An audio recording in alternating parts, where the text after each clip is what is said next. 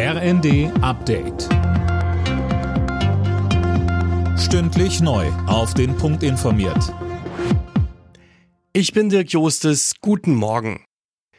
Nach der Messerattacke in einem Zug zwischen Kiel und Hamburg sind weiterhin viele Fragen offen.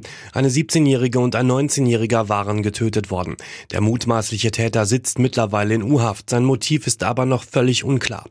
Bundesinnenministerin Nancy Faeser hat am Nachmittag den Bahnhof in Bruckstedt besucht. Dort sagte sie, wir werden alles dafür tun, aufzuklären, wie konnte es dazu kommen, wie konnte es sein, dass ein solcher Täter noch hier im Land war und wie konnte es passieren, dass er trotz so vieler Vorstrafen so früh aus Untersuchungshaft auch wieder entlassen wurde.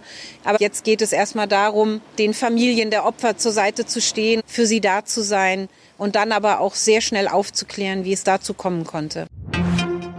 Bundesweit wird heute der Opfer des Nationalsozialismus gedacht. Erstmals stehen bei der Gedenkveranstaltung im Bundestag die Menschen im Mittelpunkt, die wegen ihrer sexuellen Orientierung oder geschlechtlichen Identität verfolgt wurden.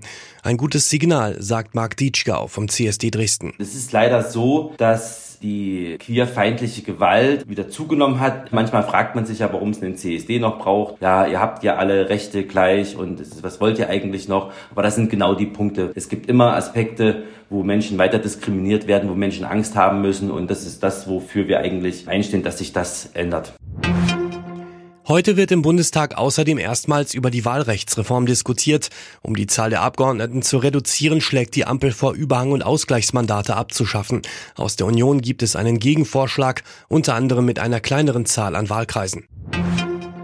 Auch heute droht der Briefkasten leer zu bleiben. Bundesweit sind die Postmitarbeiter erneut zum Warnstreik aufgerufen. Damit soll der Druck in den Tarifverhandlungen weiter erhöht werden. Die Gewerkschaft fordert 15 Prozent mehr Lohn. Alle Nachrichten auf rnd.de